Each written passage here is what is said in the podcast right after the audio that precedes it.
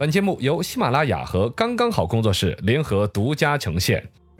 百闻不如专注这一闻，意见不如倾听这一见。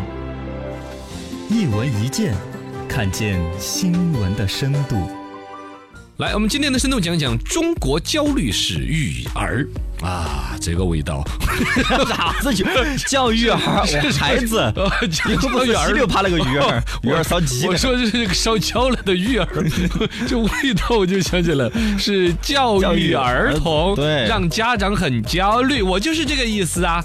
呃，小孩的健康啊，教育呀、现在这个东西最近搞了一个调查，说十大家庭焦虑的因素里面，小孩健康和教育的焦虑超过了夫妻关系，这两口子都不想打架了， 先打小孩儿，是吧？焦虑孩然后子婆媳关系也好 了，赡养老人呢，家庭伦理剧就经常演的，好像一家人合不来的，其实都让位了。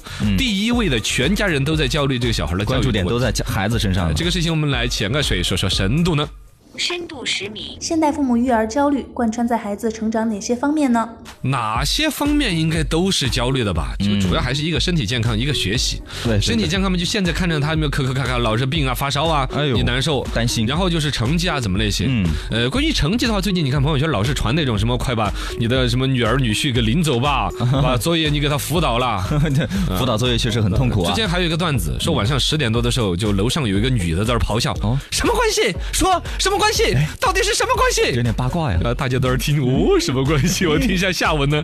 结果隔了会儿，那个女的气愤的说：“这都我互为相反数关系嘛。”呃哎在辅导数 学题。 哎呀，关心什这么个呢东？西其实戳中了很多父母的痛点。为什么朋友圈那么多转？为什么这种段子那么多？就是中国的家长在教育小孩的时候，普遍都是很焦虑的。对呀他是从怀孕那一天开 始，就怀的宝宝是不是有健抑郁康？症好多哦要叶叶叶酸片，然后呢，还要你的脐带血要不要保留？换钱很多，那么多事儿啊是剖腹产还是顺产？剖的那个时候剖的好，这个时候顺的好。嗯呃，然后呢，吃酸的还是吃辣的？哎呀，对对对我对焦虑的不得了。生出来之后就开始各种担心自己的体质嘛，是长健多少康啊斤呢？什么对开始说话？生病了长得没像生不病像啊呢之类的 我这个哥太焦虑 了，真的就好不容易这养的开开始可以送到幼儿园了，觉得好像老师分摊一部分嘛。嗯幼儿园有虐童的新闻，哎呦对吧？是吃的食品合不合格？对，最嗯近看这种新闻太多了 啊，。上小学的时候上不上兴趣班？英语、哈 Hello OK，来跟叔叔说个英文，哇，你一段儿一段儿的，嗯对然后攀比嘛，焦虑嘛，万一自己孩子落下了跟不上怎么办？一刻不闲着奥呀嗯数班上不上，学而思上不上，这哎呀种英语培训，哎。你这么一说，感觉没人想生孩子，真的，因焦为谁虑感想生更啊重了？。那个是副作用，主要是 过程生孩子都是那个过程，知道 吗？太焦虑了。焦虑严重啊。深度一百米，现代父母育儿焦虑严重背后是因为攀比吗？这个呢，也不完全是攀比。啊，最近中青报专门做了一个调查，就是嗯说攀比的就受访者大概说，可能有百分之六十七都觉得可能是攀比心理导致了一种焦虑。哦当然也有百分之六十多的人说的是，还有普遍来讲，家长对孩子要求真是太高了。哦，家长对孩子的要求高啊，这种给压攀比力了心嘛理是人之常情，你大人还不是攀比？对呀你张姐买个什么东西，你回来不是天天跟老公念叨半天？你也嫉妒心嘛。嗯对，这其实每个人都有，你也不渴望说在小孩身上或者对于小孩怎么样有有什么区别。育儿的这种焦虑的高发人群，其实其实还有一个背后的更深的原因，嗯普遍是一个孩子的或者第一次当父母的呃，独生子女这种还是第一次当父母啊因，为他第一次当父母，没有很多经东验西没有嘛经历过，遇到什么东西都难解决，解决不了就很焦虑，他又重视又解决不了，嗯对他就会焦虑，是吧？其实多生几个到后 边慢慢就破罐罐破摔了，对那个大管号练废了，还有二 号、小号 后面那个 小号慢慢愣是吧？嗯，然后还有呢，就是隔代抚养也让人焦虑。靠啊自己的爷爷奶奶来呃抚，养爷爷奶奶、外公外婆来带孩子的话，其实年轻的父母一般是看不惯的，啊对但看不惯你也得看。啊，你上班你没办法呀。对呀、你请个保姆阿姨可能花钱呐、嗯啊，各种说住宿各种不方便那些，你得让父母来带，但父没母错带的方式跟就不一样教。育理念不一样其。实最终年轻的父母有些是委曲求全，你看你妈有，咦，这个哎呀，这这这把东西嚼烂了，这个我孩子这个哎呀，花脸有有这样子的，哦有呃有父母有那一辈就有这种的，有有有那那这种东西，当父母的年轻的父母可能就是委曲求全的，嗯他也是焦虑的，是吗？对另外，八零后、九零后这一代在当父母之后，他其实自己的条件就不像上一代那么匮乏，嗯他就对于小孩的教育不是简单的饿不死就算，哎，养得活就行。对，不是， 也不是， 就就是不是这种想法，不是嗯他要更高的追求了，英语要好啦，要要考虑小孩将来呃到斯坦福大学的时候怎么是，哎呀，小孩才两岁呢， 就斯坦福大学的时候怎么安排呢？是住校呢？ 你想的了。两岁就考虑这么多，焦虑的很嘛，嗯还有就是本身现在可以接触到的教育的信息又太多，嗯，他重视教育就会去看朋友圈儿、微信文章专家，这个专家说这样带好，那个说那个带好，对这个用中叶，那个用西啊到医，底不要用听谁抗的生呀素，这个说病了发烧让他 烧，没事儿。练呢，。对，练他 火眼金那睛个时候别烧九十度就高烧，脑子烧 傻了。九十度呢，然后就 赶紧赶紧就就 要开 了，三十九度， 我说的啊是九十度就接收信息很多， 越多越无所适从，嗯就让年轻的父母更加的焦虑。中国父母如何调节育儿焦虑症呢？怎么来调节这个东西，还是得靠自己。你说国家规定一个法律也管不着是的，淡定嘛，嘎。嗯其实现在家长对于这种焦虑这种情绪，你要先去找到一个原因，你要理解他的这出发点是从哪儿来的，找到源头把它给拿下来，对是吧？过度的敏感、过度的控制、过度的保护，这这这，你就懂这个意思吗？对，就是控制、保护这些，其实平常就够了。你过度的话就 不行啊。对呀、就是小孩儿，比如说这个坎儿能不能过去，嗯这个草堆在地上打了一个滚儿，究竟有多难受？就跟看着 小孩儿一天到晚恨不得身上再带个舒肤佳香皂，给他抹一下一样的啊，细菌。 当了父母之后，对于小孩儿接触任何东西都会想些呃担心他这些，其实反而你让他的免疫力啊、耐受性啊这些都降低了。对，而且他孩子他就形成一个依赖性了。对对对，不，最关键他的整个免疫力健康全部是靠你用个玻璃罩子罩着的，对他自己抵抗这些的能力就没有了啊现在你包括像垃圾食品，现在普遍那些家长从小孩三五岁开始就开始养生一样的，对对对吃最健康的食品吧，嗯不要接触那些垃圾食品。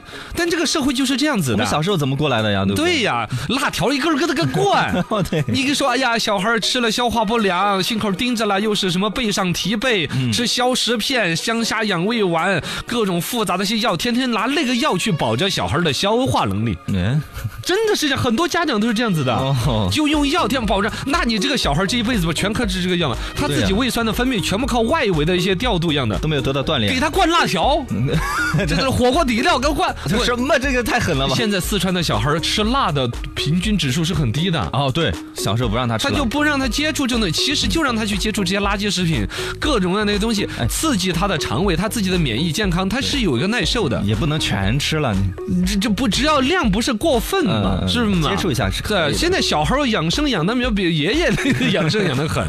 还有一个呢，就是你自己接触的信息，很多焦虑是因为自己看新闻看的啊，对，就是因为新闻他只会把一些重点摘出来嘛。啊、就是有新闻价值的东西嘛。对正正常常的生活的小孩儿上不了新闻的，嗯，得有那边，就美国都有出过一个数据，美国其实有些什么校园暴力案件啊，什么绑架，包括我们国内这两年什么校园霸凌啊，什么那些对，你报你的说新是闻好多这两年的小孩才开始打架的吗？没有啊，我们小时候就有啊。对呀、也打，只是那个时候报不出来，嗯新闻没有那么的发达，家长把这些声音诉求不出来，其实打的更多，但还不是过来了一代的人还没发展。但现在出一个校园霸凌的一个案件，我全国都在关注。所有的家长都回去问一下自己小孩儿哎呦，因为家里面有都觉得得自己学校怎么怎么样，是对吗？对对对对这个其实是一种。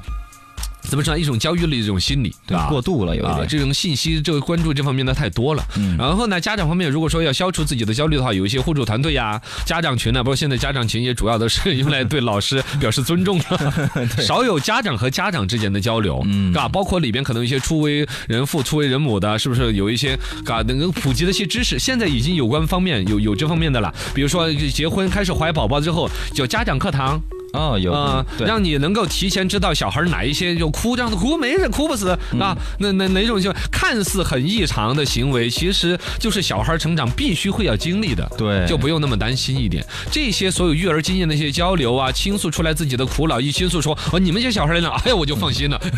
我就什么呀我？看到你们家小孩也那么笨，我也对呀对于小孩几岁开始开口说话，嗯，有些初为人父母的很担心的说，怎么还不快叫爸爸叫爸爸？哎，他们能看到隔壁王叔叔的眼神，比看着我亲切。 这个就完了。对，就有就会焦虑，但是只要把这个焦虑一说出来，王叔叔说：“哎呀，我们家孩子看着你也更亲切。哦哦，那就放”心了那。就啊放心了。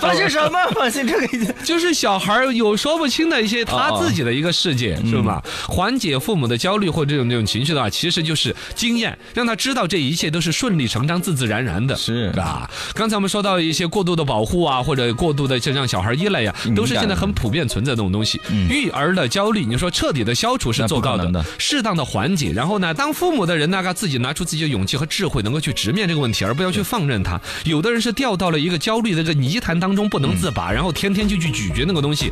很多人的焦虑是在两口子当中来互相解决，对对对你把自己的焦虑要卖给对方，对方又骂，然后两口子关系越搞越差。越来越其实这种焦虑应该去请教专家，对去求教于外边，找到问题的根源去去找到问就就其实主要的问题还不是说说根源在哪儿，还在于说两口子其实貌似在跟对方诉说自己的焦虑，但其实你们处在同一个焦虑的漩涡当中。嗯啊，你们应该共同的去找一个在这个事不关己高高挂起的 呀，旁观者清，当局者迷，你懂吗？嗯呃对要在这个焦虑漩涡以外的旁观者，嗯他的意见才是更科学的。两口子看似在商商量量的说一些呃育儿的一些东西，其实是处在同一个焦虑当中。哦这是跟大家一个分享吧。